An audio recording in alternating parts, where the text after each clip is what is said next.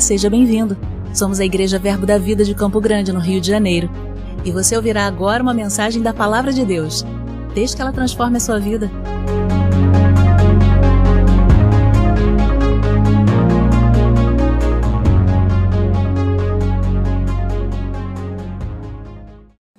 Glória a Deus. Obrigado, Pai.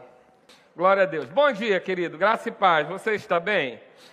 Hoje nós vamos falar sobre uma etapa. Deus me deu uma série sobre unidade e hoje a gente vai falar sobre uma das etapas dela, que se chama justa cooperação. Diga comigo, justa cooperação. Glória a Deus. Hoje deve ser ensino, porque quando eu tenho o título no início da ministração, significa que eu vou ensinar. Quando eu não tenho ideia do título, significa que a profecia vai rolar solta, entendeu? Então hoje a gente vai falar sobre unidade, a justa cooperação. E eu quero ler para você no dicionário secular o que significa cooperação, que nada mais é do que ato ou efeito de cooperar. Mas o que é cooperar? É atuar juntamente com outros para o mesmo fim. Diga comigo, atuar juntamente com outros para o mesmo fim. Contribuir com trabalho, esforços, auxílio, colaborar. Pronto, pode fazer o ofertório você já entendeu tudo, né?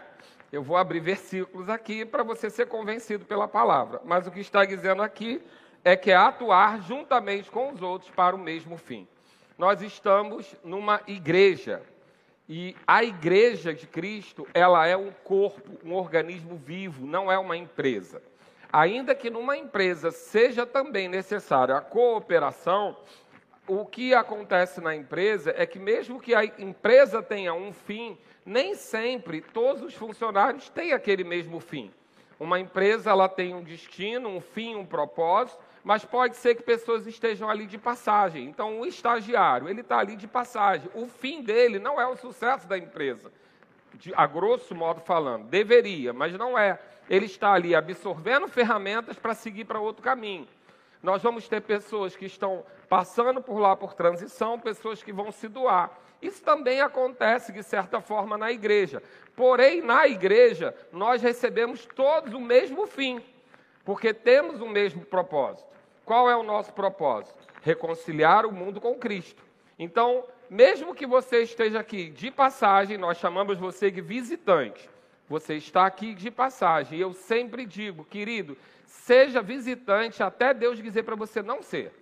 Porque se você não está firme que aquele lugar é um lugar que você vai se submeter à autoridade dele, é melhor você ser um visitante. Porque o visitante ele é livre. A única coisa que tem no visitante é que quando o calo aperta, é, Deus não sabe para quem dá a ficha, né? Então, às vezes acontece isso. Tem aquele membro que é visitante só. Eu conheço algumas pessoas que elas visitam igrejas. Elas vão a várias igrejas. Elas não têm a igreja fixa nem o pastor delas. E elas acham isso muito bacana, porque parece, de uma certa forma, uma liberdade. Porém, no dia do, do, de alguma cerimônia, no dia de um sepultamento, no dia de um, de um aniversário, no dia de um casamento, essa pessoa não tem para quem entregar a ficha, porque ela não tem uma autoridade sobre ela. Então, visitante é o estagiário, mas ainda assim, enquanto ele está ali, ele tem uma autoridade sobre ela. Depois que você não é mais visitante, assinou a CLT, você passa a ser membro. E a partir do momento que você é membro, obrigado por um aleluia, guiando o ceguinho. é, depois que você passa a ser membro, você já passa a estar é, proposto a um mesmo fim daquele local. Todos cristãos estamos com o mesmo fim, reconciliar o mundo com Deus. Mas a partir do momento que você é membro, você passa a ter o mesmo fim daquela igreja local, ou seja, você precisa conhecer o propósito daquela igreja local para ver se você se encaixa nesse propósito, porque tem igrejas que são extremamente evangelísticas, tem igrejas que são extremamente de ensino, tem igrejas que são é, muito ligadas à cura. Cada igreja tem uma vertente, é muito comum que isso venha sobre a vida do pastor né, uma visão ou dentro da denominação mesmo. Tem denominações que elas não ensinam muito, mas elas entram em presídio, entram em favela, entram em lugar que ninguém quer entrar, e glória a Deus por essa parte do corpo. Tem outras denominações que não ensinam nada, mas usam os dons e, a, e distribui os dons, depois a gente recebe, ensina a usar o dom e está tudo certo. Glória a Deus também por essas igrejas, porque cada parte do corpo tem uma finalidade. Você que conhece muito pode nunca atingir uma pessoa que não está afim de aprender, mas está afim de provar dos dons. Cada um vai ser é, é, acessado de uma forma. Então é muito importante que haja diversidade do corpo, né? A, a, a, essa multiforme sabedoria de Deus. Cada denominação de um jeito, cada igreja de um jeito, isso é importante, desde que a gente não negue a palavra, mas é importante. Mas quando você se torna membro, você está sujeito a uma visão local que você avaliou antes de ser membro. Aqui nós temos o curso de novos membros, que tem dois meses de oportunidade de você entender se é aquilo ali para a sua vida. E está tudo bem. E quando não for, está tudo bem também. A gente pode ser amigo em Cristo, a gente pode ser parceiro ministerial. Tantas pessoas não se encaixaram na visão da igreja local, mas são grandes amigos meus. Porque na realidade são bons para convívio, mas não querem trabalhar junto. E, gente, está tudo bem. Não tem problema nenhum. Ninguém é obrigado a, a, a, se encaixar numa visão que não cabe no seu corpo. Mas quando se torna membro, nós estamos dentro de uma mesma visão do, da igreja local. Então, precisamos entender essa diferença, por quê? Porque precisamos nos adequar naquilo que a palavra fala sobre a cooperação que é nada mais isso do que juntamente com os outros para o mesmo fim. Há um propósito a ser alcançado, há um propósito a ser atingido. E nós não podemos negar a nossa parte, porque se não há esse, esse, essa, esse, essa cooperação, esse, esse trabalho conjunto, algumas coisas não fluem ou deixam de fluir na proporção que poderiam. Então, primeira coisa que nós temos que entender é que nós somos um corpo. Abre lá comigo em 1 Coríntios 12, por favor. Você vai ler um texto já bem conhecido. Se fala bastante dele. Se falar de corpo, vai falar dele. Mas eu quero que você observe algumas coisas do corpo que talvez você nunca observou no seu próprio. Né? Porque muitas coisas a gente não dá valor. A gente pensa simplesmente que, que estão ali por acaso ou que não são necessárias. E a, a, a, Bíblia trata sobre a importância de cada parte do corpo. Então, em 1 Coríntios capítulo 12, diz, ora, os dons, versículo 4, perdão. Ora, os dons são diversos, mas o Espírito é o mesmo. Diga, o Espírito é o mesmo. Então, a pessoa que tem dons manifestos, há pessoas que não têm dons manifestos visivelmente, há pessoas que são introvertidas, há pessoas que são extrovertidas, há pessoas que têm habilidade de falar em público, outras que não têm. São dons diversos, mas para o mesmo Espírito, para o mesmo fim. E ele diz assim: e também a diversidade nos serviços. Então, há uma diversidade que foi o próprio Deus que colocou dessa forma. E depois ele diz: Mas o Senhor é o mesmo. E há diversidade nas realizações as realizações elas vão se manifestar de forma diferente. Existem realizações ordinárias e existem realizações extraordinárias. O que a gente pode dizer disso? Uma realização ordinária, o governo da igreja. A cadeira que você chega aqui está sempre alinhada, não está? Está sempre arrumada, ela não está sempre limpa, o ar-condicionado não está ligado. Isso são realizações ordinárias, mas as cadeiras não vão para o lugar sozinhas. Elas não se autolimpam. Né? Eu tenho abrir um parênteses aqui de uma pessoa que uma vez levou um susto quando a pessoa disse: seu fogão está imundo. Ela, pois é, dizia na etiqueta que era autolimpante. Porque ela achava que o fogão durante a noite, as fadas e os doentes limpavam. Porque era autolimpante. Então, talvez você achou que a igreja é autolimpante mas não é. Existem pessoas que fazem essa, essa cooperação para que tudo aconteça. São realizações ordinárias, importantíssimas. Normalmente, a ministração do pastor, ordinária, ela acontece sempre, ela fala as mesmas coisas, ela tem uma linguagem simples. A, a realização do profeta, extraordinária, fala aquilo que você é, não, não sabia que ouvir, que queria ouvir, etc. A, a, a administração do, do mestre, muitas vezes ordinária, de fundamentação, muitas vezes extraordinária de revelação. Então você percebe que é um mecanismo que vai ter a realização ordinária e a realização extraordinária. Qual é mais importante? Você não voa sem as duas. São duas asas e se você não tiver o ordinário, você não tem segurança. E se você não tiver o extraordinário, você vai ficar em monotonia. Então a gente vai sempre precisar das realizações ordinárias e extraordinárias. Mas é o mesmo Deus que opera nas duas.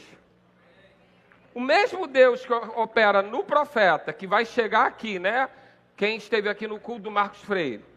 Gente, você não sabe tudo que a gente viveu aqui porque você não conhece a vida das pessoas como eu conheço. Mas foi impressionante o como ele o que ele entregou para cada pessoa. Eu fiquei muito impressionado e falei a ele, falei, Marcos, você foi muito certeiro. Eu conheço as pessoas, conheço as suas histórias e elas precisavam ouvir aquela palavra. Abre um outro parênteses. A única coisa que você errou, e a igreja riu de você, é quando você disse que eu não diria que eu não daria cinco minutos para você. Ali você não foi profeta. Mas o restante você foi certeiro. Né? Então, assim, uma realização extraordinária. Que coisa importante, que coisa boa, nos tirou do lugar de acomodação. Agora, quando nós recebemos, por exemplo, seminário de inverno, nós falamos sobre coisas que já falamos aqui. Talvez você não tenha ouvido nada excepcional, mas o que ele fez? Ele sustentou um fundamento, uma realização ordinária, importante para a igreja estar alicerçada e firmada. Qual é mais importante? As duas. E quem realiza as duas? O mesmo Deus. Amém? Então, nós vamos entender que a manifestação do Espírito, versículo 7, é concedida a cada um para quê? Para um fim proveitoso. Então tem que ter um fim proveitoso. Isso que é o importante. Problema é quando você sai do culto e diz assim: foi uma bênção. Oh, culto, uma bênção. É mesmo? Pregou sobre o quê? Então, não lembro bem, mas foi muito bom. Foi muito bom mesmo. Um mover, qual fim? Teve fim proveitoso nenhum, emoção. A gente é muito tentado, querido. Quem ministra é muito tentado na área de mexer com a sua emoção. E vou dizer, é muito fácil. Mas por que, que não fazemos? Porque o nosso compromisso está lá em cima. Não é com você. Porque com você, mexer com a sua emoção não é difícil. Se eu quero fazer você entrar em adoração, ficar emocionado, eu peço uma música no teclado, bem emotiva, e aí você vai ficar emocionado, eu vou levar você para o chão. Mas qual o fim proveitoso se aquilo não foi indicação de Deus, não foi instrução de Deus? A gente vai chorar, vai se emocionar e amanhã, segunda-feira, nada. Se não for uma instrução de Deus, se não for uma intervenção do Espírito. Então, precisamos saber que vamos ter essas realizações, mas a manifestação do Espírito é concedida a cada um. A unção que está sobre a minha vida não é a que está sobre a vida do Josias, não é a que está sobre a vida do Felipe, do Diogo, do Alex, não. São unções diferentes para um fim proveitoso cedida por Deus. A unção de quem está no governo da igreja administrativo é diferente da unção de quem está, por exemplo, na intercessão, que é muito mais ligada à sensibilidade e emoção. A Débora ela é líder da, da, da, da, da intercessão aqui da igreja. Se você conversar com a Débora, você vai ver que o senso prático dela, me perdoa, Débora é quase zero. A Débora é muita emoção e muito sentimento. Porque ela precisa ser sensível. Agora, vou te dizer, ela capta coisas às vezes antes de mim. Necessidade das pessoas antes de mim. Por quê? Porque Deus fez ela assim, para servir o corpo. Então, se eu colocar a Débora num trabalho de execução técnica, ela vai fazer, ela é muito inteligente, ela é formada em biologia. Ela leciona sobre biologia, por isso que às vezes você não entende o que ela fala, porque ela usa palavras que a gente nem conhece além da, do aspecto profético, né? Mas ela é, a Débora tem um nível intelectual bem acima da média, caso você não saiba. Talvez você só viu ela aí fazendo as dancinhas aqui da frente, mas ela tem um nível intelectual bem à frente. Depois a gente faz um gabinete para eu consertar tudo isso, tá? Mas o que acontece? O nível de sensibilidade dela é muito acima da média. Então ela percebe a dor de pessoas, ela para quê? Para servir o corpo. Por isso que às vezes você vê ela gritando aqui no culto, por quê? Porque ela está sentindo a dor de alguém. Um nível de sensibilidade que não combina com uma pessoa muito lógica, muito técnica. Agora, sem a pessoa técnica, a gente também não vive, porque as cadeiras, elas não podem chegar aqui cada dia e falar, meu Deus, como vai ser hoje? Não, elas são medidas à régua. Então, realizações que o Espírito concede a cada um, manifestações a cada um, porque, querido, governo é manifestação do Espírito. Ai da gente, porque ai da gente que governe uma igreja sem uma inspiração divina, só baseada em técnica. A gente vai virar coach, mas a gente não vai ser igreja. Amém? Nada contra os coaches, mas é uma profissão técnica. Nós aqui lidamos com a manifestação do Espírito. Agora tem que ter um fim proveitoso. E aí, pula para o 11, que diz assim: Mas um só e o mesmo Espírito realiza todas as coisas. O Espírito é um só e é Ele que faz todas as coisas. Tá bom até aqui? Agora diz uma coisa: o Espírito ele tem corpo. Ele faz as coisas aqui materialmente? Não. Ele faz em todos nós, mas é necessário que ele diz, distribuindo-lhes como lhe apraz a cada um individualmente. O Espírito é um só, ele realiza tudo, mas através de quem? Diga eu. Através de cada parte do corpo. Cada membro do corpo precisa realizar a sua parte, com as características que Deus deu, com as habilidades que Deus deu, com o dom que Deus deu. Quando eu só nego isso, o que acontece? O corpo fica deficiente. O que é um corpo deficiente? É aquele corpo onde o Espírito já distribuiu, porque a Bíblia não volta atrás, ele já distribuiu. A Bíblia não diz que ele vai distribuir de acordo com a necessidade, não, ele já distribuiu. Então você já recebeu a sua parte. Se o corpo está deficiente, é falha do espírito ou do membro? Vou te dar uma nova chance. Se o corpo está deficiente, a falha é do espírito ou é do membro? Porque a Bíblia diz que ele já distribuiu. Mas, pastor, quando a igreja só tem 50 pessoas, ele já distribuiu. E essas pessoas têm uma característica muito específica: elas fazem de tudo. Deus dá a capacidade delas fazerem de tudo. E quando a igreja passa para 200 pessoas, ele já separa algumas pessoas para algumas funções específicas. Quando passa de 500 pessoas, ele especializa mesmo, ele coloca cada um fazendo aquilo que foi chamado. Embora o ministério de socorros, aquele faz tudo, sempre vai existir. Agora, quando que esse faz tudo está muito atuante? Quando alguém está sonegando a sua especialidade. Vou falar de novo para você ficar feliz, eu não estou te vendo. Quando alguém só nega aquele dom específico que Deus deu para ele, esse do Ministério de Socorros, o faz tudo, ele fica esgotado e sobrecarregado. Ou pior ainda, alguém que tem um dom específico precisa deixar o seu dom para ocupar o lugar que é seu e que você está sonegando talento. E às vezes o profeta não vai fazer aqui a função dele de profetizar, porque ele está ocupado limpando o banheiro que Deus deu a você o dom de limpar como ninguém. E aí você vai dizer: o culto foi fraco hoje, esse profeta não orou o suficiente. E é verdade, ele estava limpando o banheiro que você não limpou. Ele estava fazendo algo que você não fez. Ainda bem que eu não estou te vendo.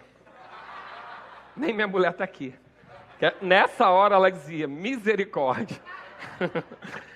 Mas o que acontece? Cada vez que há uma sonegação, além daquela parte estar deficiente, alguém que está cobrindo aquela parte está deixando de fazer aquilo que tinha que fazer na sua plenitude. Um pastor sobrecarregado, um profeta sobrecarregado, um mestre sobrecarregado que não tem tempo de estudar Alguém que está servindo no ministério, mas não é remunerado o suficiente, precisa fazer bico por fora, não tem tempo de entrar no dom que, que tem. São muitas vertentes para aquilo que o corpo não está bem ajustado. Que não há a justa cooperação. E a justa cooperação, se existe essa palavra justa, é porque existe a injusta. E se existe uma injusta, haverá deficiência do corpo. E aí, muitas vezes, aquele que está, né, a gente aprendeu aqui com o Vitor Mesac, se você não assistiu, assista. É fantástica a ministração, as cadeiras que existem na igreja. Visitante, membro, trabalhador, etc. E a última cadeira é a do crítico. Quem é o crítico? Aquele que tem tempo de estar à toa para perceber o que está errado. É verdade. Porque quem está ocupado, querido, nem percebe tanto. Agora, quem está desocupado, observa e tem tempo de falar. Aquilo não é assim. Aquilo, isso não é igreja. Igreja não pode ser assim. Meu Deus, tem tempo. Se tivesse ocupado com a mão no arado, tem tempo não, querido porque quando vê, faz acontecer. Mas o sentado, o, o observador, ele tem tempo de perceber o erro e de falar. Porque perceber o erro é bom que você perceba. Como eu costumo dizer, quem vê a teia é porque Deus deu a vassoura. Você vai perceber o erro e vai fazer algo contra aquilo, né? ou a favor daquilo. Agora, se você percebeu e falou sem fazer nada, você está na cadeira do crítico. E essa cadeira do crítico só está sentado quem está sonegando talento. Amém? Você me ama ainda, irmão? E por que, que a gente trata uma palavra dessa de vez em quando? Para você se ajustar. Eu hoje, é, conversando com uma pessoa, e acabei formulando isso. Porque eu tratei uma coisa com a pessoa e ela, ela falou que era uma correção. E eu falei: não, não é uma correção, não tive esse sentimento, porque a correção fala sobre arrependimento, mudança de rota. Então, quando eu corrijo, significa que você está errado e você precisa mudar a sua rota. Mas tem situações onde não é uma correção, porque você não precisa mudar a sua rota, você só precisa ajustar. E eu aprendi com Ronaldo, da Camila, e eu nunca mais esqueci, ele trabalha com, ele trabalha com mecânica ou alguma coisa parecida, e ele diz, pastor, ajustar é, não é apertar. Porque a gente usa ajustar como aperto, porque a gente ajusta a roupa, né? E geralmente a gente ajusta a roupa apertando. Agora, caso você não saiba, às vezes o tecido tem sobra e a gente amplia a roupa, né? Quando passa dos 40, principalmente. Se a sua blusa era slim, ela deixou de ser né, passou a ser regular, você tem que mexer em alguma coisa. Bom, mas o ajuste não significa correção, porque não, não necessariamente é uma mudança de rota. O ajuste pode ser simplesmente um afrouxar, um apertar ou só um pouco de lubrificante. Isso veio fresquinho hoje de manhã, tratando com uma pessoa. Por quê? Quando eu vou ajustar, às vezes você tem uma engrenagem que não está funcionando porque está apertado demais. A gente já vive, eu já vivi situações assim. Eu sou uma pessoa é, é, muito de resultado imediato. Então, se está errado, eu resolvo na hora. Eu não, eu não gosto de deixar para depois. Só que tem pessoas que não funcionam assim. E eu precisei me ajustar para não apertar demais. Tem pessoas que são mais sensíveis e não aguentam uma correção na hora. Então eu tive que me ajustar, eu tive que afrouxar um pouco. Estava muito apertado. Tem pessoas que se deixar para depois, deu ruim. Então eu tenho que apertar, porque senão, quando eu for pegar, já, o parafuso já está solto de vez. Eu tenho que apertar rápido. E tem pessoas que não precisam nem de um nem de outro. Elas estão no lugar, estão da forma correta, mas estão sem azeite, sem óleo, aí não se movimentam. É só lubrificar. Então, ajustar é diferente de corrigir. Porque corrigir exige mudança de rota. Ajuste não, é só um ajeitar, é só dar uma certa forma. Você percebeu que é diferente? Então, nós temos que ter essa cooperação ajustada. Não é corrigida, mas é ajustada. Tem gente que está apertado demais. Tem gente que está frouxo demais. O apertado demais vai ser chamado de ativista porque ele está sobrecarregado e ele realmente não para. E o frouxo que mais? Leviano, porque ele está envolvido, mas ele não se, não se compromete. Nenhum dos dois é bom. A gente nem pode estar apertado demais, porque o fardo do Senhor é leve, não é pesado. Então, se você está gemendo para trabalhar, significa que tem algo desajustado. Pode ser o quê? Excesso de trabalho. Pode ser o quê? Murmuração, como Marta, né? Porque o problema de Marta não era o trabalho, ela era da diaconia. Marcela ensina muito bem sobre isso. Pode ser isso, ou pode ser o quê? A falta de óleo. Entender que Deus dá graça e capacita. Às vezes a pessoa é boa, mas ela quer fazer tudo na força do braço, seco vai cansar, precisa de óleo, precisa de um tempo de oração, precisa de um tempo de dedicação, às vezes uma imposição de mão, você não sabe como é importante quando você coloca alguém no título, no cargo, aonde ela vai receber a pressão da responsabilidade, que ela receba também o óleo, a imposição de mãos, para quê? Para que ela seja capacitada e reconhecida perante a igreja. Só um ajuste. Agora a correção, você está errado, volta, conserta, muda de lugar. Então, o que nós precisamos fazer aqui? Uma correção de cooperação? Não. Essa igreja é um sucesso. O número de trabalhadores dessa igreja é espantoso. A gente faz reunião de trabalhadores aqui, é mais cheio do que o culto agora. Porque é muita gente envolvida, porque tem realizações que você não vê. Você não sabe o tamanho do departamento de comunicação dessa igreja, é um monstro. É quase uma igreja. Nós temos, nós temos muitos trabalhadores, não precisamos corrigir isso mas precisamos ajustar. Tem gente sobrecarregada e tem gente que está frouxa. Frouxa, é isso mesmo, você entendeu. Eu ia corrigir, mas não vou corrigir não.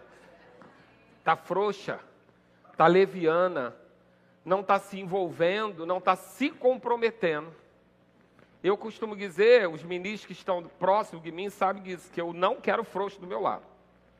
É decisão. Cada pastor, cada um escolhe. Ó, Jesus andou com 70, mas ele escolheu os 12, certo? Isso é direito de Jesus. Dos 12, três ele tinha relacionamento. E João se dizia o cara, porque é onde ele dizia. João dizia que ele recostava a cabeça. Mas Jesus escolheu. Se você nunca viu The Chosen, eu acho bem legal, né? com a Bíblia na mão para conferir, porque tem bastante coisa fora da curva. Mas ali eram escolhas. E quando eu faço escolhas, eu digo, não quero frouxo do meu lado. Por que, que eu não quero frouxo do meu lado? Porque o frouxo, quando apertado, ele vai mentir, ele vai omitir, ele vai negar. E aí, às vezes, para o meu temperamento não é bom. Tem pastor que vai adorar, porque não vai ser contrariado, não vai ouvir não, todo mundo vai balançar a cabeça, e está errado? Não está certo. Mas do meu lado eu não quero. Porque na hora da pressão, eu vou botar pressão, e se o cara for frouxo, ele vai vacilar. Então a gente tem que fazer o quê? Ajusta. Dá uma apertadinha. Fala, cara, vamos lá. Você consegue? Diga para mim. Você vai fazer. Mas isso é de cada um, é do seu corpo. Mas ou pode estar frouxo, e é nesse sentido que você entendeu mesmo, não está sustentando a estrutura, porque o parafuso frouxo não sustenta a engrenagem, ou pode estar apertado demais e pode estar travando a engrenagem. E esse apertado demais também é muito difícil. Eu tenho tendência a ser esse apertado demais. Eu gosto de me expor, porque aí você não leva susto. Eu tenho tendência a ser apertaado demais. Tem que ser tudo assim, tem que ser tudo isso, tem que ser tudo aquilo. E às vezes isso prende a engrenagem, porque é tão perfeito que não acontece. Então eu, eu, às vezes preciso afrouxar e do outro lado eu preciso apertar um pouco. Mas o que, que não pode faltar em nenhum dos dois? O óleo. O óleo não pode faltar. Tem que ter óleo na engrenagem. Amém? Mas Deus dispôs o membro. Peraí, a gente estava no 11. Como lhe apraz a cada um individualmente. Deixa eu só fazer um, uma, uma, uma questão aqui. Tem que, tem que dar prazer a quem? Ao espírito. Viu como é mais sensível? Pegou antes de você. tem que dar prazer ao espírito, querido. Então, não fica decidindo quem tem que estar em cada lugar, não. Poxa, mas fulano, fulano tem muito mais técnica vocal do que essa pessoa que cantou hoje. Mas quem escolhe é o espírito. Quem unge é o espírito. Nós temos pessoas aqui no Ministério de Música, nós vamos começar agora a ter aula de música, porque elas não, tec, não têm técnica vocal. E eu tenho pessoas que têm técnica vocal, mas não estão no ministério de música. Por quê? Porque quem escolhe é o Espírito. E como é que eu sei que o Espírito escolheu? Por cada unção. Quando a pessoa abre a boca, às vezes cantando desafinado, a unção chega. E às vezes a técnica é perfeita e não acontece nada. Então, quem tem que ficar satisfeito? Diga o Espírito. Quando você diz, ah, o culto hoje foi mais ou menos. Que, que você está dizendo? Fez o culto para mim. Querido, a gente faz culto para você não. O culto é ao Senhor. Nós vemos aqui cultuar ao Senhor. O louvor, ah, hoje eu não gostei do louvor, não. Não estava do jeito que eu gosto. Não gosto dessa pessoa, não gosto da outra. O culto é para quem? O louvor é para quem? É para o Senhor, querido. Óbvio que a gente quer te agradar. Óbvio que a gente ama você. Óbvio que a gente não gosta de música ruim. A gente quer que tudo seja o melhor. Mas em primeiro lugar é para o Senhor, porque é Ele que tem que estar satisfeito. É o Espírito que tem que estar satisfeito. Então, Ele distribui como? Conforme Ele quer. Conforme Ele quer. Queridos, deixa eu dizer uma coisa. Quando Deus falou que eu vinha ser pastor aqui, eu falei, Deus não está bem não. Está bem não. Metade saiu no dia que eu cheguei. Mas o que, que aconteceu? Veio um monte de gente também. Porque tinha algo sobre a minha vida que não é bom para um monte de gente. Gente, não é. Vai por mim. Não é. Um dia uma pessoa falou assim, pastor, fui na igreja tal, cheguei lá, pastor deu um nervoso, as cadeiras, cada uma de um jeito. Aí eu falei assim, então, querida, você achou uma bagunça, né? Ela é. Aí eu falei, então, quando alguém de lá vem aqui fala assim, gente, todo mundo tem toque nessa igreja. Deus me livre, parece um quartel. Por quê? Você não vai agradar todo mundo. Jesus não agradou. Fica tranquilo. Mas quando Deus levantou para pastor, eu falei, Senhor, eu não tenho as qualificações para substituir o pastor Marcos Honório. Não tenho. Porque eu não convivi com o Júnior como pastor. Amém? Eu não conheci Júnior como pastor. Eu saí daqui, ainda era Marcos Honório, e voltei já com a saída de Júnior. Mas eu falei, eu não tenho as qualificações. Já conversou com o pastor Marcos Honório? uma educação, uma voz. Querido, comparação é do cão, porque se eu olhasse eu me matava. Conhece todos os versículos de Có e Salteado, brincou com Abraão. Aí venho eu, comerciante, que quando fala um versículo, dou um jeito, dou meu jeito nele, não lembro o número, não guardo o número, e vou assumir essa igreja de dois mestres. Eu olhei e falei, Deus, eu não estou qualificado. Mas, querido, deixa eu dizer, eu agradei a todo mundo que estava aqui, mas quem estava satisfeito? Eu creio que Deus estava. Dez anos, gente. Você pode enganar muitos por algum tempo. E você pode enganar alguns por muito tempo. Mas enganar a Deus, dá não. Então, eu entendi que havia algo de prazer para ele. E eu não pude sonegar o dom. Diga comigo, eu não posso sonegar o dom. Não era fácil para mim na época, não era bom, nem financeiramente, nem emocionalmente, nem fisicamente, não era bom. Vai por mim. Dois anos de muito sacrifício. Minha família sofreu, mas o que, que aconteceu? Havia uma graça, porque Deus estava satisfeito.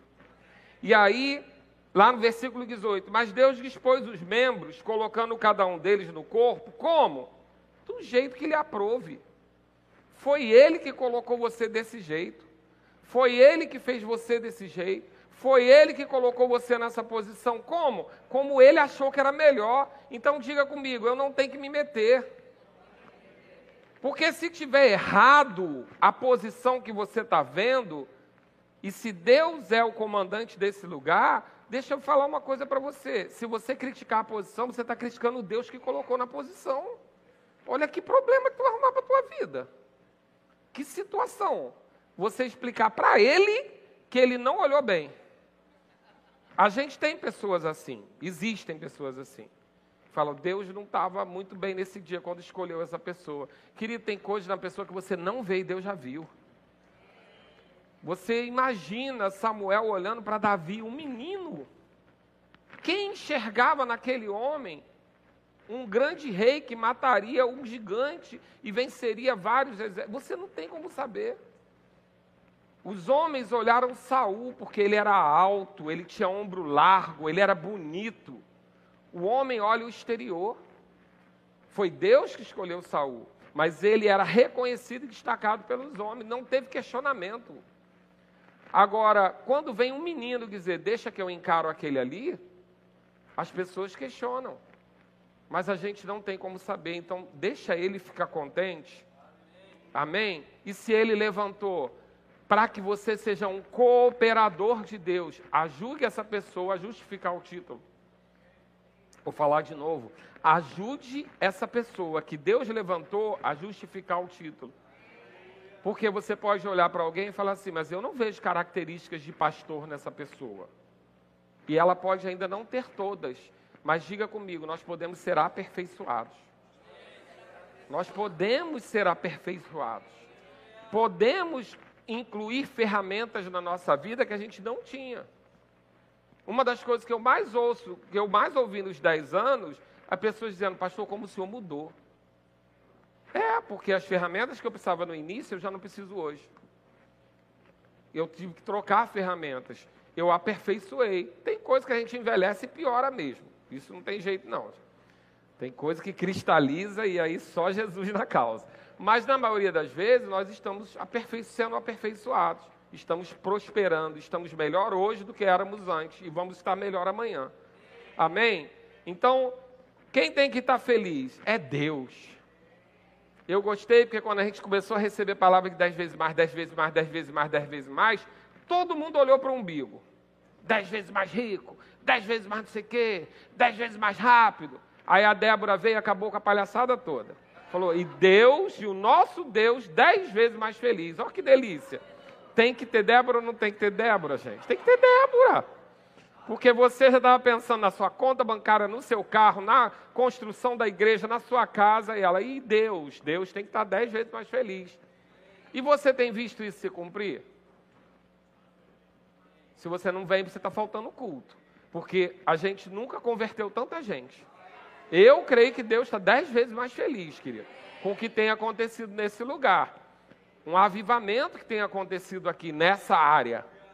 Então, quando nós vamos pensar nisso, a gente tem que saber, é Deus que tem que estar feliz. Porque quando você tira esse olho do seu umbigo, fica mais fácil. Fica mais fácil. Porque às vezes o gabinete é eu, eu, eu, eu, eu, eu, eu, eu. Casamento está ruim, por quê? Porque eu, eu, eu, eu, eu, eu. Querido, se a gente começar a pensar no outro lado, em fazer pessoas felizes, em fazer Deus feliz, em fazer a comunidade feliz, em fazer a igreja, a igreja feliz, em fazer o bairro que Deus nos entregou feliz. Eu creio que a gente vai ser mais ajustado e mais cooperador. Amém? Lá no 25, ele diz, lá no 24, mas os nossos membros nobres não têm necessidade de ser exaltados. Contudo, Deus coordenou o corpo, concedendo muito mais honra àquilo que menos tinha. Para quê? para que não haja divisão do corpo. Pelo contrário, cooperem os membros com igual cuidado em favor um dos outros. Pega a sua caneta aí, em nome de Jesus. Vamos fazer os três, marcar as três frases. Cooperem os membros. Como? Com igual cuidado. O cuidado tem que ser igual. Mas eu não sei fazer o que ele faz, mas o zelo é igual. Ele não está falando para você fazer a mesma coisa, mas você tem que ter o mesmo zelo com aquilo que está confiado em suas mãos. Eu faço um, uns treinamentos aqui com mais pessoas, elas ficam nervosas comigo, né? Mas eu tenho uma pessoa aqui que eu dei uma tarefa para ela muito simples, bem simples, bem simples, mas que precisa de manutenção. E essa pessoa, ela tem falhado nessa tarefa por muitos motivos, até porque anda sobrecarregado. Mas eu digo, olha, essa tarefa, se não for cumprida, não te habilita você ir para um outro degrau. Então eu costumo dizer para você: eu não vou te dar uma igreja para você cuidar, se você antes não cuidar de uma plantinha. provavelmente eu vou te dar um vasinho de planta. E vou ver se você está cuidando de forma figurada, tá, querido? Vou te dar planta, não, fica tranquilo. Mas eu vou te dar uma coisa pequena que precisa de manutenção. O povo que deixa as plantas morrer ficaram nervosos aí. eu vou te dar algo que precisa de manutenção, que precisa de zelo, de cuidado. E vou ver como você cuida daquilo que é pequeno para saber se você tem condição de cuidar de vida ou de algo maior. Deus faz a mesma coisa com a gente. Eu estou copiando ele, tá? Eu não sou o cara, não. Estou copiando ele. Porque ele vai sempre te colocar em algo pequeno. E aí ele vai ver como você procede ali. E aí, se o zelo, o cuidado for justo, com certeza você será exaltado. Agora, muitas vezes nós não queremos fazer o pequeno porque o nosso chamado é grande. Vai chegar, sabe quando? Lá? Nunca. Porque Deus não é irresponsável de colocar você com um monte de vida na mão para você destruir. Não vai, não, querido. Porque você vai prestar conta com Ele. Então, valorize os seus pequenos começos, os seus pequenos trabalhos. Seja zeloso com aquilo, tenha cuidado. Aquilo que está na sua mão é tão importante quanto. Quer ver uma coisa que mostra logo isso? Aquele que vai para o final da fileira? O cara do final da fileira, ele pensa o seguinte: vou no culto hoje não. Não estou bem. Como é que ele vai estar um dia como pastor? Porque eu tenho direito a dizer, não vou no culto hoje não, não estou bem.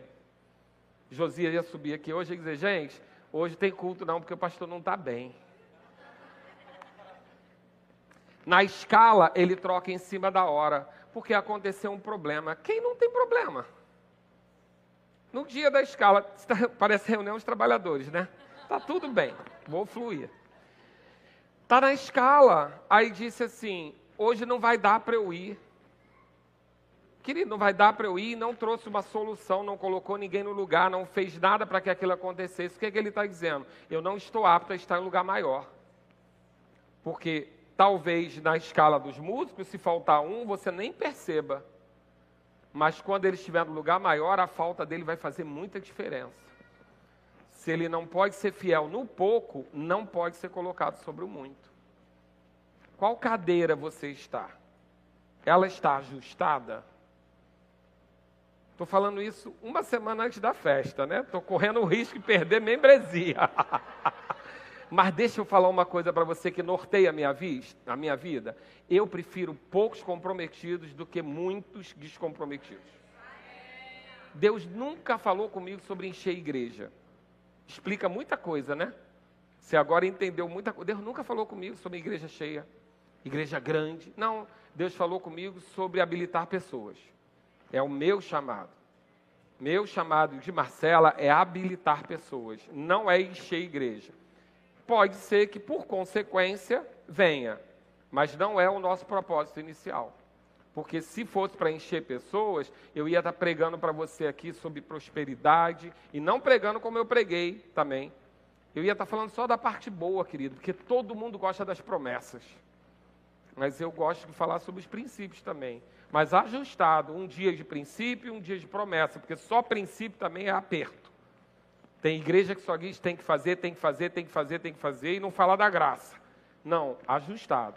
Mas é importante que nós tenhamos os comprometidos, aqueles que vão estar em qualquer situação, em qualquer condição. Naquilo qual? Naquilo que foi chamado. Eu não vou exigir de uma pessoa que não suporta por exemplo, lidar com, com sangue para que ela vá no hospital fazer visita. Não, querido, cada um no seu chamado, ado, ado. Está tudo certo. Mas naquilo que você foi chamado ou tem o dom, o zelo tem que ser igual. O cuidado tem que ser igual. A responsabilidade, o comprometimento tem que ser igual. Seja cuidando de uma planta do jardim, seja cuidando da palavra que vai ser ministrada. Seja cuidando de o que você vai ministrar no púlpito ou o que você vai ministrar para crianças. Seja o que for, você precisa ter o mesmo zelo. Com igual cuidado, em favor de quem? De si mesmo? Não, querido, dos outros. Olha como isso facilita a vida. Quanto menos eu você fala, quanto mais nós você vai falar, maior é a sua capacidade de, de, de, de estar em lugares mais altos. Uma pessoa que senta e só fala eu, eu, eu, eu, eu, eu, Deus vai botar quem para ela cuidar? Ele. Porque ele só tem capacidade de ver ele, ele só tem capacidade de cuidar dele, ele só tem capacidade de enxergar o que ele pensa. Agora, quando nós começamos a falar, nós, a visão, o que pensamos, o que combinamos, o que fazemos, como vai ser melhor para todo mundo, significa que a sua visão foi ampliada. E se a sua visão foi ampliada, Deus é porque Ele já te colocou no lugar mais alto. Porque quanto mais alto você sobe, querido, maior é o campo de visão. Foi Deus que já te levantou. Enquanto você está no eu, eu, eu, eu, eu, significa que você está no último degrau. Você só enxerga a si mesmo.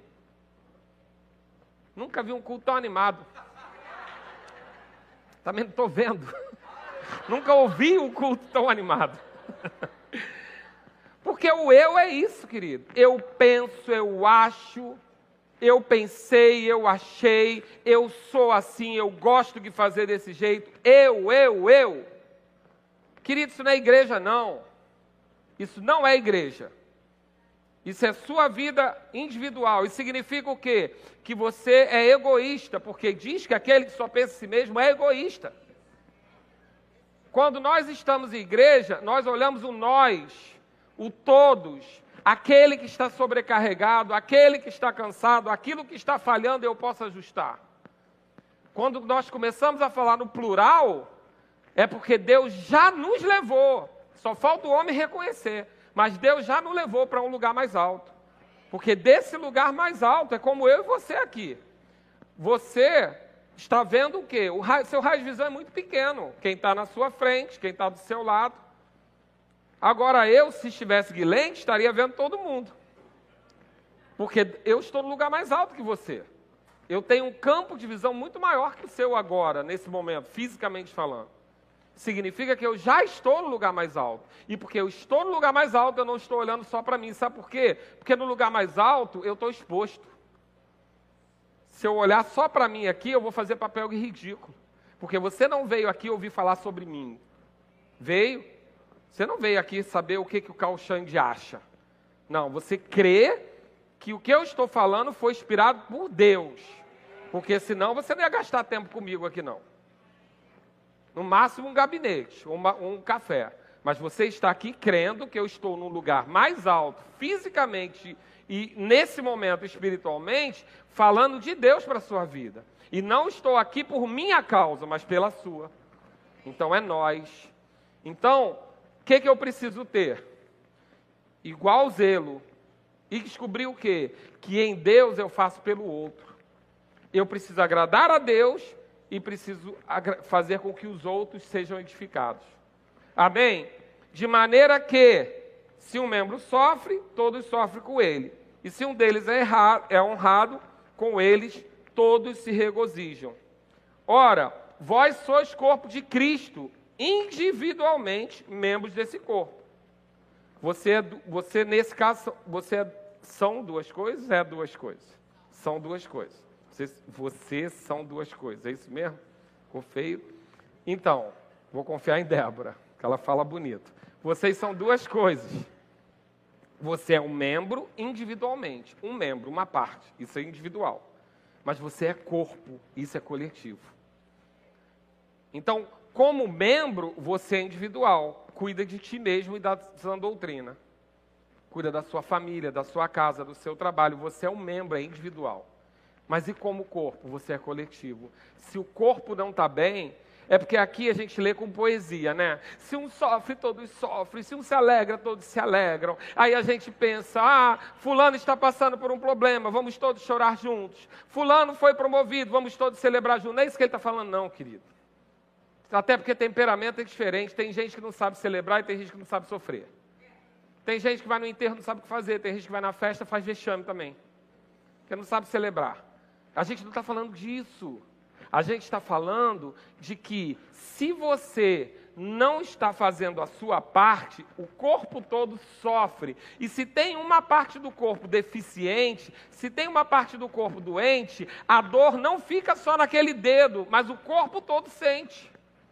Sente em que sentido? Não de sentimento, mas de falta de produtividade, falta de frutificar, falta de reação o corpo sofre. Por quê? Porque quando alguém sonega ou, ou está em, fora do lugar, quando uma pessoa está sofrendo, está deixando de produzir, o corpo todo, querendo ou não, com sentimento ou não, ele vai sentir.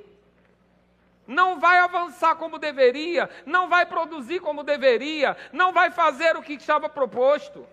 Por quê? Porque quando um está sofrendo, ele precisa ser coberto. Ele precisa que alguém ocupe aquele lugar até que ele se restabeleça. Quando você quebra um braço, você protege ele, e esse que não fazia nada agora faz por dois. Se você fere um olho, o outro vai ter que fazer por dois. Então é isso que significa que o corpo sofre. O que, que o corpo sofre? Porque o que ele poderia produzir não está produzindo, porque alguém está descompensado um que está sofrendo, está ausente da sua produção, ele faz com que o corpo não produza. Mas não é só a parte dele, todo o corpo vai sentir. Vocês queridos, vocês já viram, por exemplo, um dia que dá problema na projeção, tem uma interrupção da unção do culto. Tem, a gente sente. Quando o louvor não está bem, a gente sente. Por quê? Quando algo não está bom ou está sofrendo, todo o corpo vai perceber. Agora, o que ele está dizendo? Em compensação, quando todo o corpo está cooperando e quando alguém é promovido, levantado, habilitado por Deus para estar no lugar mais alto, significa que agora não é cada um cuidando de si, mas são vários cuidando de todos todo o corpo se alegra, todo o corpo fica produtivo, todo o corpo prospera, todo o corpo enriquece, todo o corpo alcança o propósito. Então tira a poesia desse texto. Porque senão você fica pensando, fulano está sofrendo, vou sofrer junto. Não, querido, às vezes quando fulano está sofrendo, ele precisa de alguém que se alegre. Quando às vezes alguém está sofrendo, ele não precisa de alguém para chorar junto com ele, às vezes, às vezes precisa. Ele precisa de alguém que diga, cara, o que, que você tinha que fazer, eu vou fazer no seu lugar até que você se recupere. É isso que significa que quando um sofre, todo mundo sofre, querendo ou não. Querendo ou não. Se Josias não pagar a luz, todo o corpo sofre. Se Josias tiver um problema e esquecer a conta de luz, não vai ser ele que vai ficar no escuro, é todo o corpo. É isso que a gente não, às vezes não está entendendo. A gente está botando é poesia ridícula que não serve para nada. Vou sofrer junto. Quem quer que você sofra junto? Eu não quero. Tem gente que gosta, eu não quero. Detesto quando eu estou com um problema e alguém senta do meu lado e fica triste do meu lado. Não, não fica. Me ajuda a sair de lá, pelo amor de Deus. Mas esse é meu temperamento. Tem gente que quer que chore junto. Chora com essa pessoa, pelo amor de Deus. Tá bom? Eu estou falando de temperamento. Agora, agora eu dei uma de eu. Esquece isso. Não é doutrina, eu. Mas também quando eu estou agitado, detesto eu, alguém lento do meu lado. Falando para mim, você está nervoso, fica calmo. Eu quero bicar. Quero bicar, quero que suma da minha frente. Porque se eu estou nervoso e você não vai me ajudar, sai da minha frente, pelo amor de Deus. Eu. Estou pregando eu doutrina. Perceba, entenda, tenha empatia e compaixão. Amém? Eu não aguento. Agora o que precisamos entender? O corpo todo sofre quando um sofre sozinho. Porque se ele sofre sozinho, sem cooperação, ele está inabilitado a fazer aquilo que ele foi chamado. E se ele está inabilitado a fazer aquilo que ele foi chamado, o corpo está deficiente. E se o corpo está deficiente, a consequência vem para todos. Em compensação, aquele que se alegra, aquele que está no lugar certo, e Deus o colocou no lugar mais alto, o corpo se alegra, por quê? Porque agora ele vai ser mais eficiente, ele vai ser mais eficaz, ele vai alcançar o propósito. Então a visão é quase interesseira. Você sofre porque vai dar ruim para você, você se alegra porque você vai colher consequência. É por isso, não é porque você é bonzinho. Não, é porque você entendeu que nós somos um corpo. E no corpo, se a cooperação não for justa, na justa medida, o corpo está sofrendo. Todo mundo vai colher sofrimento. Agora, se o corpo está ajustado, a, ju a cooperação está justa, todo o corpo é promovido e se alegra. Fica mais fácil de entender, não fica? Eu sou um ladrão de poesia. É porque eu acho que às vezes a gente perde tempo lendo a Bíblia e falando versículo como poesia. E eu não sou contra poesia, eu gosto muito de poesia. Mas a Bíblia é um manual prático de sobrevivência e sobrevivência em paz e glória e graça e riqueza nessa terra. Não é vivendo de qualquer jeito, é uma vida em abundância. Mas o manual está aqui e a gente precisa cooperar. Com quem? Eu vou resumir aqui, o restante eu prego depois. Vamos lá, abre lá Romanos 8 para você entender uma coisa. E a gente vai começar a concluir três observações rápidas para você entender. Romanos 8. E aquele que sonda os corações sabe qual é a mente do Espírito. Porque, segundo a vontade de Deus, é que ele intercede pelos santos. Aquele que sonda os corações sabe qual é a mente do Espírito, porque segundo a vontade de Deus é que ele intercede pelos santos. E aí o que a gente sabe? Sabemos que todas as coisas cooperam para o bem daqueles que amam a Deus. Glória a Deus, dá um glória a Deus. Todas as coisas, todo mundo adora esse versículo. Todas as coisas cooperam para o bem daqueles que amam o Senhor. Todas as coisas cooperam para o bem daqueles que amam o Senhor. Tá certo. Ama a Deus, mas não faz nada não. Diz assim, ó, daqueles que são chamados segundo o que? O seu propósito. Seu de quem? De Deus. Eu estou lá, gente, no mesmo versículo. Romanos 8, 27 e 28. Oh, glória a Deus. Ainda bem que você cooperou, Léo. Vamos lá então de novo. 28. Sabemos que todas as coisas cooperam para o bem daqueles que amam a Deus. E nós vibramos com isso. Mas tem uma condicional daqueles que amam a Deus, mas que são chamados segundo o seu propósito. propósito de quem? De Deus, para a sua vida. Ele chamou você para um propósito. E se você está nesse propósito, todas as coisas vão cooperar. Boa jornada. Agora, não é todas as coisas que cooperam para o bem daqueles que dizem que amam a Deus, mas não fazem o que Ele manda. Porque Jesus é bem claro. Por que diz que me ama, você não faz o que eu te peço? Que não produz nada, não faz, não, não age com o dom que eu te dei, só nega o seu talento. Não. Cooperam para o bem daqueles que são chamados segundo o seu propósito. Você foi chamado, querido, segundo o propósito de Deus para a sua vida. Esse dom e esse talento que está na sua vida tem que ter um fim proveitoso tem que servir para alguma coisa, tem que alcançar o propósito de Deus, o propósito da igreja local e o propósito da sua vida. Tem que fazer em favor dos irmãos. Tem que fazer para que Deus fique alegre, para que o Espírito se alegre. Então é segundo o propósito dele, tudo vai cooperar. E se for fora do propósito, não reclama. Porque a decisão foi sua, é por sua causa e é para você. É você e você. Agora, se é segundo o propósito de Deus, vai cooperar. Ainda que se levante coisas, vai cooperar, porque Ele está dizendo: olha, se você estiver segundo o meu propósito, tudo vai ter que cooperar a seu favor, até o inimigo. Se é segundo o meu propósito, eu garanto. Agora, se é por sua causa, você que decidiu, eu não vou atrapalhar. Deus não faz o papel do diabo, querido. Mas também não quer dizer que ele está comprometido com o teu propósito, com aquilo que você decidiu.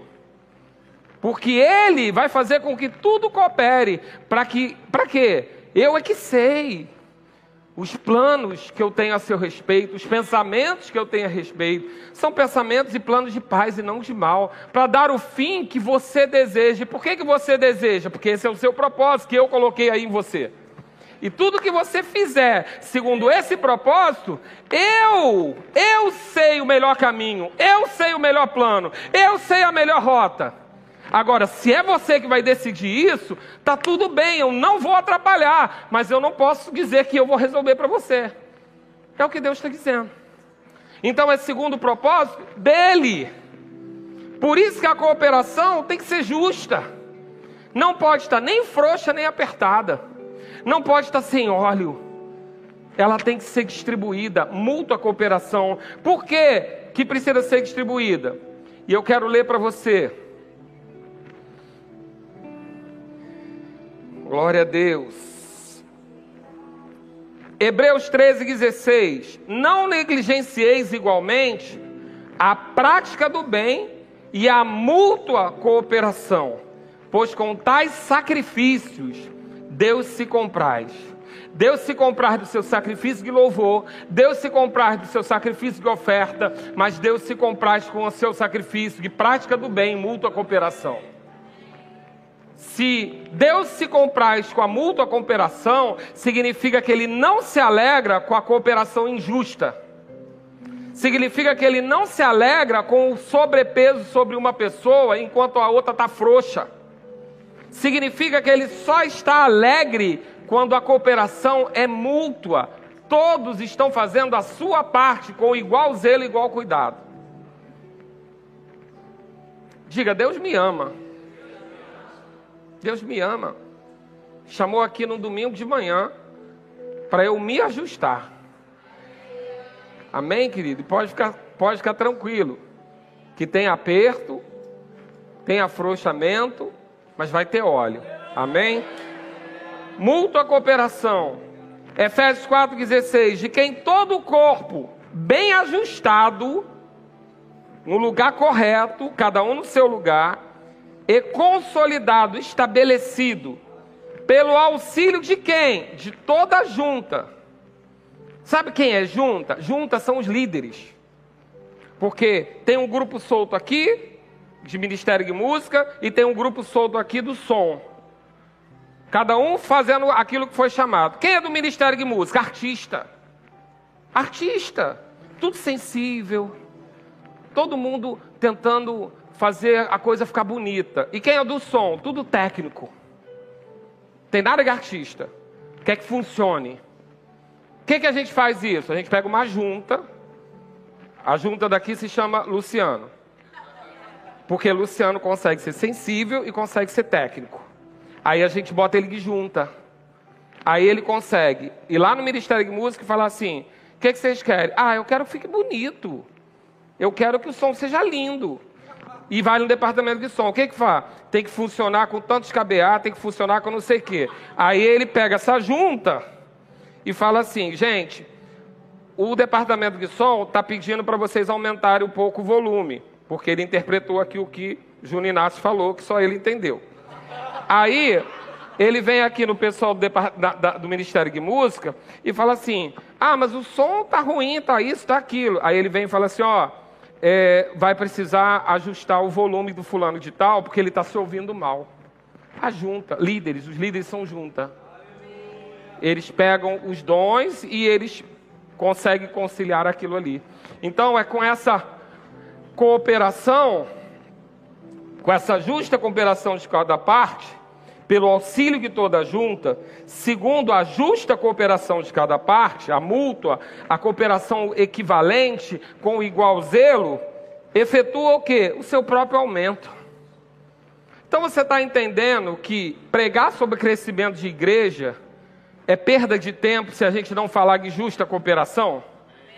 Porque, querido, se eu chamar mais gente, e não, vai significar o quê? Mais sobrepeso para quem está trabalhando. Então eu preciso ajustar a cooperação para quê? Para promover um crescimento orgânico, natural, edificando. A quem? A si mesmo. Porque quando eu cresço na justa cooperação, eu me edifico, eu me construo por dentro eu construo a igreja, efetua o seu próprio aumento para a edificação de si mesmo em amor. Está vendo como a justa cooperação é importante? Você precisa cooperar com quem?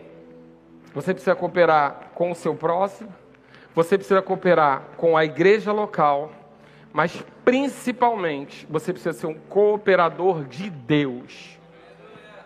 E olha que promessa boa tem para a sua vida. Jesus diz em João 4,34, disse assim: Disse-lhe Jesus: Minha comida consiste em fazer a vontade daquele que me enviou e realizar a sua obra. A alegria dele era isso. Isso é o que supria ele. Aqui é o versículo onde ele estava lidando com os discípulos preocupados que ele não comeu, porque ele estava fazendo a obra. Ele disse: A minha, minha comida é fazer a obra, é realizar a obra. E aí, o que, que ele diz sobre a vontade dele? João 5,30: Eu nada posso fazer de mim mesmo, da forma que, porque ouço, julgo. O meu juízo é justo, porque não procuro a minha própria vontade. E qual vontade eu procuro? A daquele que me enviou. Então, o que eu faço não é para me alegrar, não é para eu, eu, eu. Não, é para aquele que me enviou. Aquele que me enviou tem que estar alegre com o meu resultado tem que estar feliz com o meu resultado. Então a minha vontade não interessa, Jesus não fala da vontade dele, fala? Eu já falei isso aqui antes. Quem sabe aqui qual era a vontade de Jesus? Ninguém, porque não interessa. A alegria dele era fazer a vontade de Deus, daquele que enviou, o Pai. E aí qual era essa vontade? João 6,39. E a vontade de quem me enviou é essa: que nenhum eu perca, de todos os que me deu, pelo contrário, eu ressuscitarei no último dia. Qual a vontade daquele que nos enviou? Que ninguém se perca. Por isso a justa cooperação, o cuidado um com o outro, para receber, mas também para cuidar daquele que está aqui. Agora, o que que acontece com quem faz o que lhe agrada? O que agrada ao quem enviou? João 8, 29. E aquele que me enviou está comigo, não me deixou só, porque eu faço sempre o que lhe agrada. Sabe o que Deus está dizendo para você? Ser um cooperador dele é uma vantagem, porque cada vez que você coopera com ele, você nunca vai estar sozinho. Agora, significa que se você está no seu próprio plano, no seu próprio caminho, no seu eu, eu, eu, é você e você. Agora, se você está fazendo o que ele pediu para você fazer, se você está fazendo o que ele habilitou você para fazer, se você está fazendo, não está só negando aquilo que, aquele talento que ele te deu, você nunca vai estar sozinho, esse fardo não vai ser pesado. Ele está garantindo que você nunca vai estar sozinho. Agora, o que, que a gente mais encontra? Pastor sobrecarregado. Por quê? Não tem cobertura espiritual. Estou fazendo da minha própria vontade, abri minha igreja, botei meu louvor e estou fazendo o que eu quero. Fica sobrecarregado, querido. Fica sobrecarregado. Por quê? Está respondendo para si mesmo. O que, que muitas vezes acontece na nossa vida? Deus chama e você diz: Eu não quero, eu quero fazer de outro jeito. Vai ficar sobrecarregado, porque é o seu, é do seu jeito.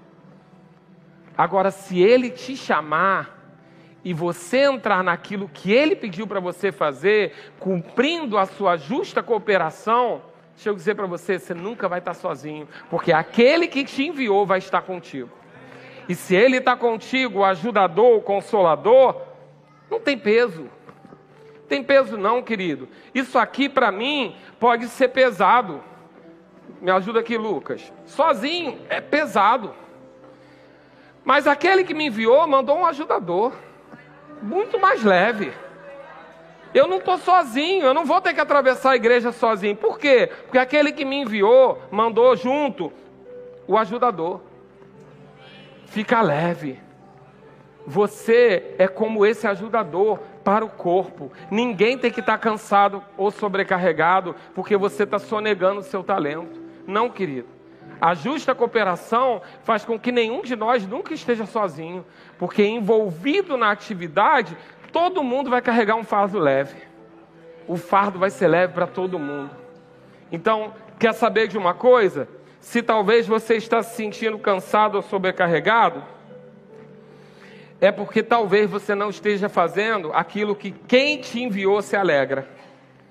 Você está fazendo algo da sua própria vontade. Porque 1 João 5,14 diz o seguinte: E essa é a confiança que temos para com Ele, que se pedimos alguma coisa segundo a Sua vontade, Ele nos ouve. Se não está ouvindo, é porque talvez não seja segundo a vontade dele. Hebreus 2,4: Tanto dando Deus testemunho juntamente com eles, por sinais, prodígios e vários milagres, e por distribuição do Espírito Santo, segundo a sua vontade. Quando ele te chamar, querido, os dons vão vir junto. Não, eu tenho chamado de evangelista, os sinais vão ter que estar lá.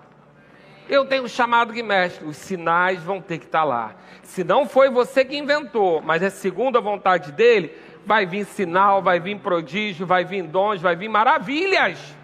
Por quê? Porque é segundo a vontade dele. Amém?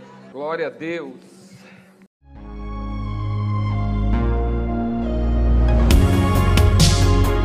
Ouça outras ministrações em nosso site verbodavida.com barra Campo Grande RJ. Nos acompanhe também em nossas redes sociais, Facebook, Instagram e YouTube. Seja abençoado na prática dessa palavra.